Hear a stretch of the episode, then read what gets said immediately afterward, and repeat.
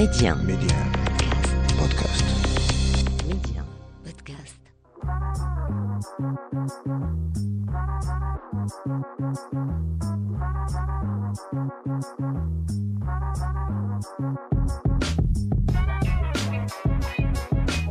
Bienvenue à vous pour ce nouveau numéro de l'Hebdo MC, le rendez-vous taillé sur mesure pour tous les curieux et curieuses. On parle médias, culture et tech avec un focus tout particulier sur le Maroc. Média Karima, l'Hebdo MC.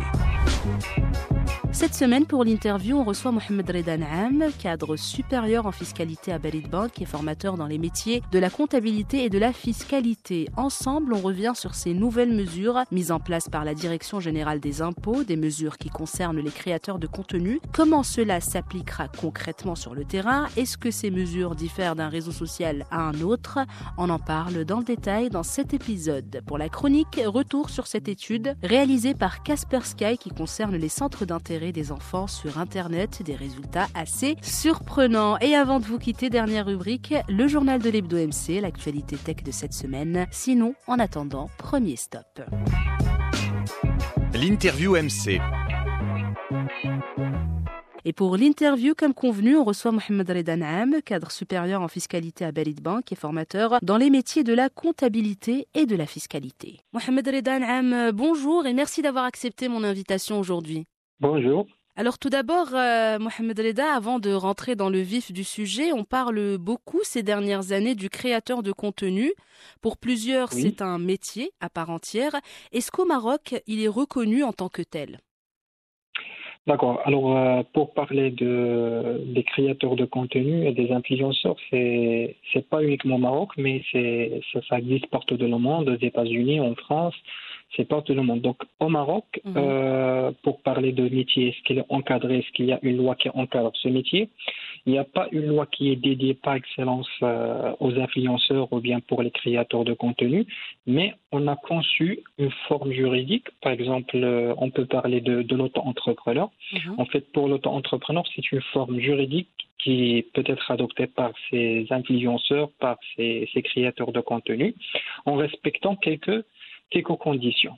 Bien sûr, euh, au niveau du chiffre d'affaires, et lorsque je parle de chiffre d'affaires pour que les auditeurs puissent comprendre euh, l'élément technique, donc en fait là, on parle des nombres de ventes ou bien des prestations qu'ils vont faire. Bien Mhm. sûr, ça dépend s'il s'agit des, des prestations de services ou bien euh, s'ils ont fait du commerce. Mais lorsqu'on parle des influenceurs, c'est c'est pas excellent, ce sont des prestations. Lorsque, par exemple, je prends le cas d'une influenceuse, par exemple, qui va faire la publicité à une marque ou bien à une société bien particulière. Donc là, on parle de prestations de services et euh, il va être euh, donc la loi va être encadrée dans ce sens. Donc euh, sur la prestation qui va faire cette influenceuse ou bien cet influenceur. D'accord. Mais globalement, en tant que nouveau métier, en quelque sorte, est-ce qu'au Maroc, on le reconnaît en tant que métier ou on le classe toujours euh, dans la catégorie de hobby ou voilà, mais pas de métier-métier Donc, donc pour, euh, pour le moment, euh, on ne peut pas le qualifier comme un métier, comme un métier parce que normalement, il n'y a pas un cadre juridique qui encadre spécifiquement ces influenceurs et ces, ces créateurs de contenu. D'accord. Et, et concernant euh, le, le cadre légal, donc tout ce qui est euh, impôts euh, et compagnie, est-ce que les créateurs Oui. de contenu au Maroc, donc on le sait, il y a des nouvelles mesures qui sont mises en place à ces fins, justement. Comment ça se passe concrètement? Alors, euh, effectivement, ces dernières, euh, ces dernières années, on a, on a vu, on a constaté la- la- la- l'appari- l'apparition, la, la jeunesse de, ces créateurs de contenu et ces influenceurs. Alors, euh, de sa part, la Direction générale des impôts, il a mis en place un service dédié par excellence pour le suivi de ces, de ces créateurs de contenu et tout, toutes les personnes qui sont actives sur, sur le net. Donc, il y a un service bien particulier qui est dédié de faire le suivi de ces influenceurs en termes de déclaration. Est-ce qu'ils vont déclarer leur chiffre d'affaires? Est-ce qu'ils vont constituer une société ou bien ils vont opter pour une forme juridique bien particulière. Donc, euh, je peux dire, ces deux dernières années, le, la Direction générale des impôts a, a mis en place un Mhm. service bien particulier pour euh, faire le suivi et la surveillance de, de, de ces personnes qui sont actives sur Internet. Donc, de- dernièrement, en fait, euh, il y avait le- le- la publication d'un article qui, qui, qui met à la lumière de, de l'intervention de, de M. Khalad Zazou, le directeur euh, de la Direction générale des impôts par intérim, Mhm. et qui parle de, ce- de, de, de, de- de ce phénomène qui, euh, qui, qui vient d'apparaître euh, au Maroc. Donc, si il y a un, un service bien particulier qui, euh, qui est mis en place par la DGI. D'accord. Sinon, Mohamed Reda, on parle d'énormes sommes d'argent, des fois, qui peuvent laisser les gens étonnés et limite un peu choqués. Euh, comment ces créateurs de contenu génèrent de l'argent Alors, tous réseaux euh, sociaux confondus, c'est-à-dire euh, YouTube, Instagram, euh, Twitter, TikTok récemment.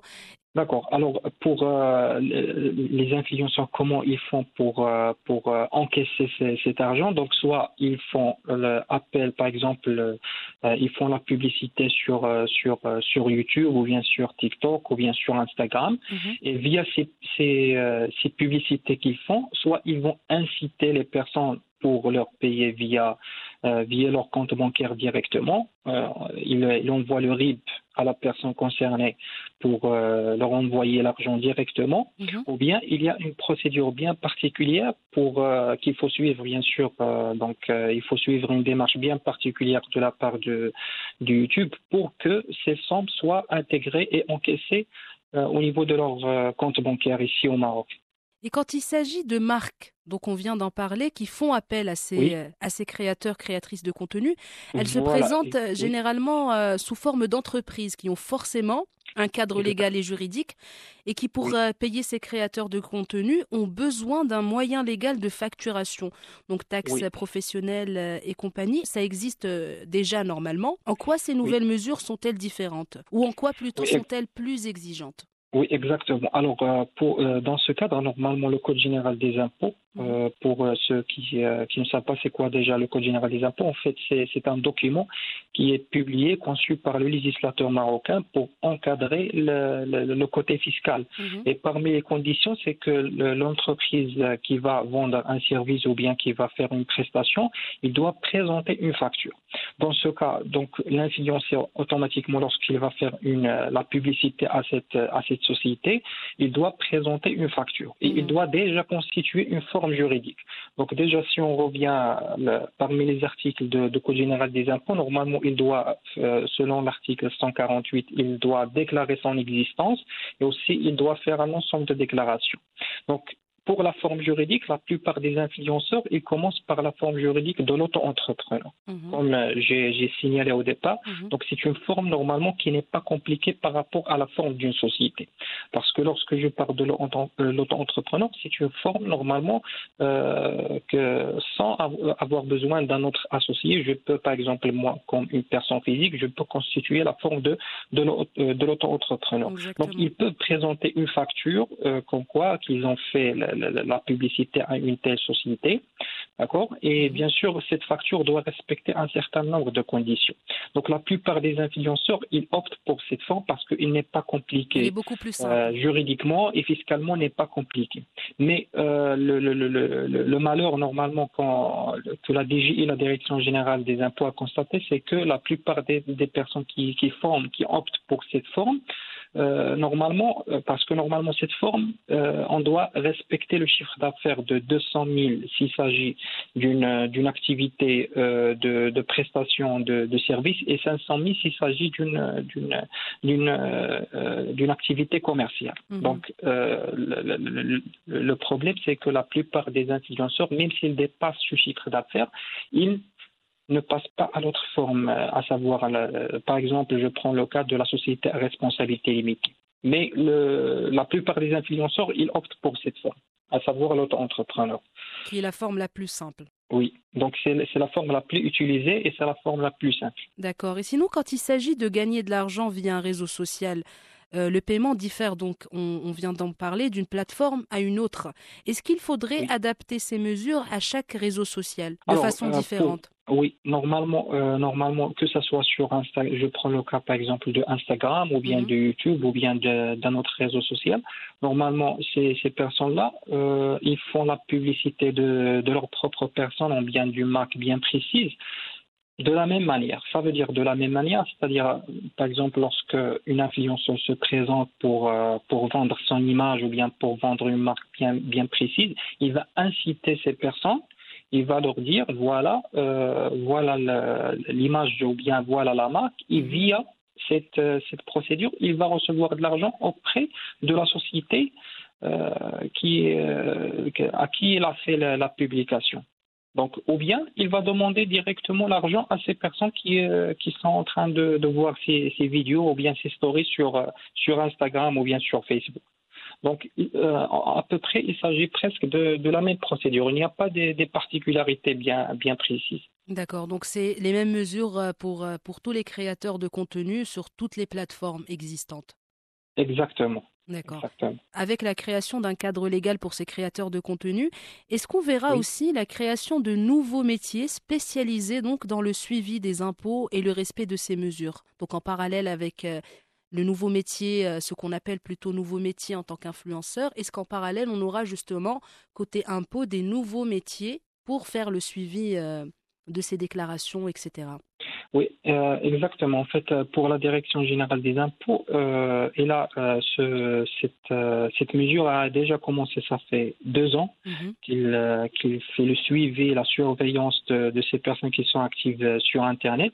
Et il peut accéder directement à leur relevé bancaire. C'est-à-dire que l'information, à travers un recoupement, ça veut dire quoi un recoupement? C'est-à-dire ils vont faire la comparaison entre ce qui a été déclaré par, par l'influenceuse ou bien par l'influenceur, mhm. bien sûr c'est le contrôleur fiscal qui va faire ce travail, ou bien ce qu'on appelle le fisc, qui va faire le suivi de, de, déclarations qui émanent de ces influenceurs et ces, influenceuses. Ils vont faire le recoupement entre ce qui a été déclaré et ce qui existe réellement. S'il y a, euh, si on a constaté qu'il y a des divergences, y a, il y a la présence de la taxation d'office. Ça veut dire une taxation qui est, euh, qui est, qui est normalement, euh, qui va être euh, dans, à l'initiative de la Direction générale des impôts pour mhm. taxer cette personne en cas de refus, par exemple, de la déclaration, ou bien en cas de refus de la constitution d'une société, ou bien en cas de refus d'être d'être en mesure avec la, la réglementation en vigueur. D'accord. Et enfin, Mohamed Reda, en tant, qu'expert, vous avez eu affaire à de nombreux influenceurs et influenceuses. Que pensent-ils de cette nouvelle démarche ou de ces nouvelles mesures? Euh, alors, euh, pour euh, les nouvelles mesures, moi je trouve que c'est euh, que c'est que c'est légitime, que c'est correct, parce que normalement, euh, lorsque je parle en, tant que fiscaliste, normalement n'importe quel contribu contribuable doit contribuer à la hauteur de ses revenus aux recettes de budget ou bien de, de, de, de caisse de, de, trésor public. Donc, mm. euh, je trouve que c'est illogique qu'une personne qui a des revenus qui sont, par exemple, euh, qui peuvent aller à des millions, parfois des, des, des, centaines de millions, et il ne déclare rien à la Direction générale des impôts. Pour qu'il soit conforme à, euh, à l'impôt qui est en vigueur, pour qu'il respecte le, civisme fiscal, on parle de civisme fiscal, donc il doit être en mesure de déclarer ses revenus, et je trouve que ces mesures sont correctes et sont, justes euh, vis-à-vis les impôts et vis-à-vis vis-à-vis le, civisme fiscal en général. Et les influenceurs avec lesquels vous avez pu communiquer à ce sujet, qu'est-ce qu'ils pensent de ces nouvelles mesures? Alors, euh, sincèrement, la plupart des, des influenceurs et des, ils sont ils sont contre cette cette mesure parce mhm. que pour eux c'est c'est la seule bouffée d'oxygène euh, qu'ils qu'ils trouvent pour euh, euh, pour se présenter, pour, euh, pour euh, être exposé sur le net. Et par, par exemple, parce que normalement, il ne faut pas généraliser euh, cette mesure sur euh, tous les influenceurs, parce que normalement, il y a des influenceurs, certes, qui n'ont pas beaucoup de followers sur Internet, mmh. donc ils ne gagnent pas beaucoup d'argent. Mais par vrai. contre, il y a, il y a, donc c'est pour cette raison, il faut, euh, par exemple, concevoir une, un barème d'imposition. Par exemple, quelqu'un qui gagne une telle somme, voilà, on va le taxer. Quelqu'un qui va euh, gagner une somme qui est modeste, on ne va pas le taxer, on va lui faire par exemple des exonérations, comme le cas qui existe chez les sociétés ou bien chez les professionnels, les professions libérales, les médecins, etc.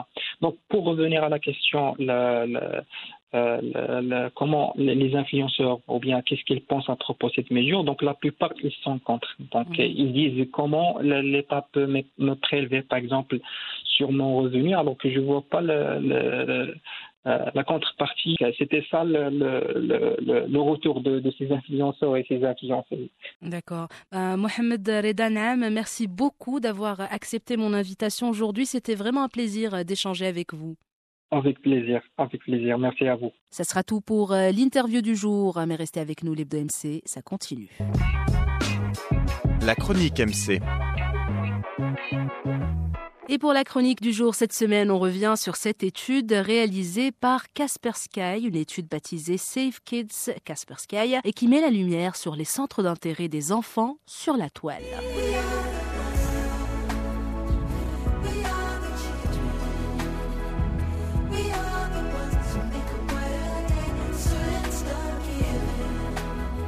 Alors le but de cette étude, c'est d'essayer de mieux comprendre les enfants, mais surtout pouvoir mieux les accompagner. Le dernier rapport s'est donc penché sur les centres d'intérêt des enfants dans le monde entre mars et mai 2022. On constate que des événements populaires comme les Oscars ont été au top des tendances. Des changements sur la planète gaming ont également été euh, constatés avec notamment la popularité du jeu Backrooms. Du côté de la musique, on retrouve bien sûr Victoire Absai pour le titre Date Date en collaboration avec la star du groupe BTS, Suga.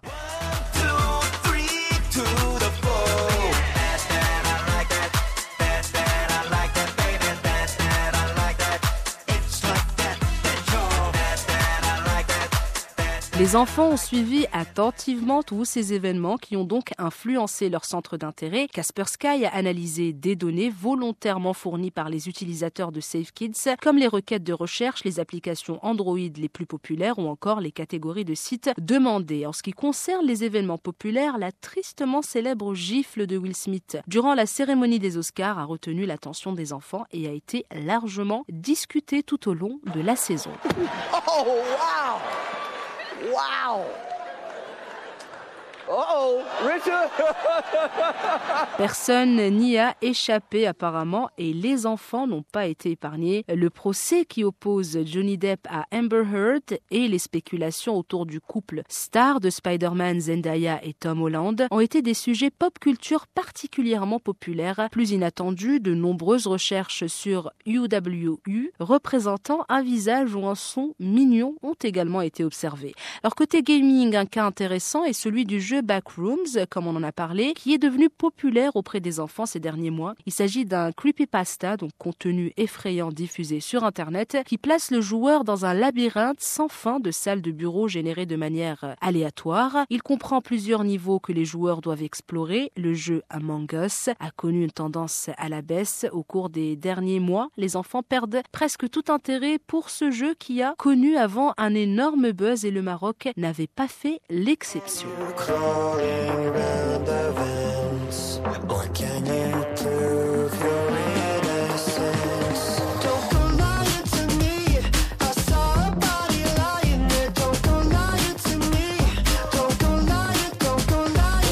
La musique est l'une des catégories les plus populaires sur YouTube. Parmi les top contenus, on retrouve le nouveau clip de Tsai, Dadat, produit et avec Suga, une star du groupe BTS. Une autre nouvelle musique arrivée dans le top des recherches ce printemps est We Don't Talk About Bruno, une chanson qu'on retrouve dans le dessin animé Encanto. What if you didn't understand what he saw? Then you better figure it out because it was coming for you.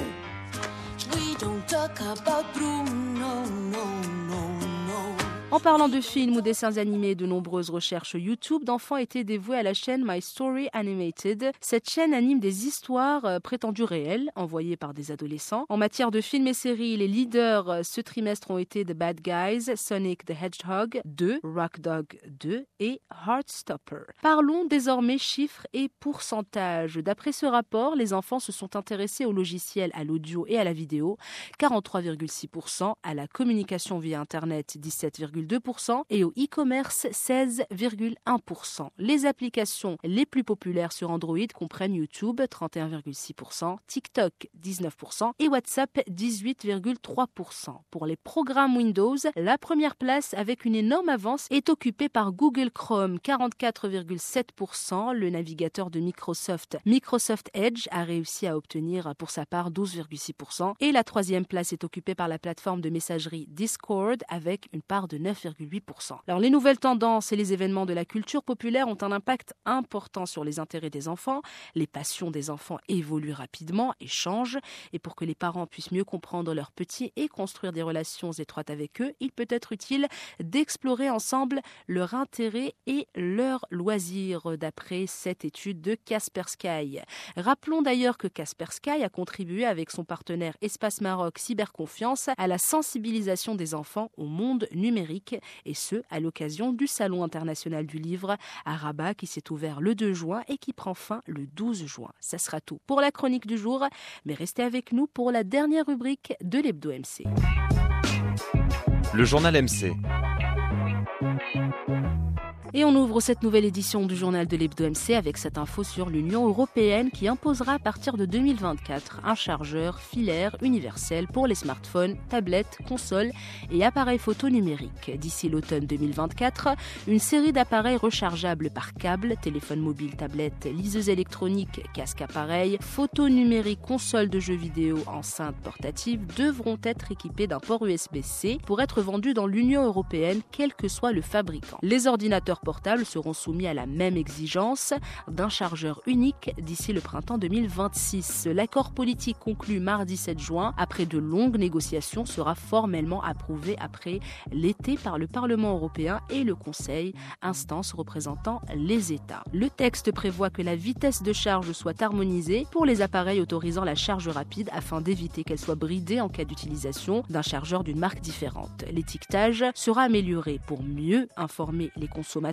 qui pourront acheter un appareil avec ou sans chargeur. Cette réglementation pourrait permettre aux consommateurs européens qui dépensent 2,4 milliards d'euros par an pour des achats de chargeurs seuls d'économiser au moins de 150 millions d'euros annuellement selon la Commission européenne. Deuxième info et pas des moindres concerne la saga Twitter Elon Musk. Le milliardaire américain Elon Musk accuse Twitter de rétention d'informations. Le patron de SpaceX affirme dans un document boursier que le réseau social résiste activement à ses demandes d'informations sur les bots et les spams, ce qu'il considère comme une violation manifeste des obligations du réseau social dans le cadre de son offre de rachat. Elon Musk se réserve tous les droits en résultant, y compris son droit de ne pas consommer la transaction et son droit de résilier la de fusion. Peut-on lire dans une lettre adressée aux responsables juridiques de Twitter? Cette histoire du rachat risque de s'étaler dans le temps, en tout cas affaire à suivre de très près. Et pour notre dernière info, on parle du réseau social au Polaroid d'Instagram qui lance un dispositif alerte enlèvement en cas de kidnapping d'enfants. L'outil va permettre de signaler quand des enfants sont kidnappés, rapporte Numérama. La nouvelle a été donnée par Adam Mosseri, le PDG du réseau social. Ce nouveau service sera d'abord déployé aux États-Unis avec les alertes Amber, la version américaine du alerte enlèvement en France, mais 25 autres pays seront aussi concernés au cours des 15 prochains jours. On guettera dans les prochains jours d'ailleurs de très près si le Maroc figure parmi ces pays. Ce dispositif signifie que si vous êtes à proximité d'un enfant disparu, vous pourriez voir une alerte Amber indiquant des détails importants sur l'enfant disparu, comme une photo et toute autre information pouvant être fournie. Le système Amber permet de diffuser à une grande échelle un avertissement dans le pays ou au travers des médias avec l'interruption de programmes et la mise en place de bandeaux informatifs, mais aussi à travers le réseau d'annonces des sociétés de transport ou encore dans l'espace public. Si une alerte Amber Est déclenché, le flux d'actualité d'Instagram sera modifié pour faire apparaître un encart de grande taille. On pourra voir des photos de l'enfant enlevé, son nom, le dernier lieu où il a été aperçu. Après les États-Unis, le dispositif sera disponible en Australie, en Belgique, au Canada, au Mexique, aux Pays-Bas, en Nouvelle-Zélande, au Royaume-Uni et dans une vingtaine d'autres pays. Ça sera tout pour cette édition du journal de l'Hebdo MC. On se donne rendez-vous la semaine prochaine d'ailleurs pour un nouveau numéro. En attendant, restez connectés mais surtout, prenez bien soin de vous. Yeah.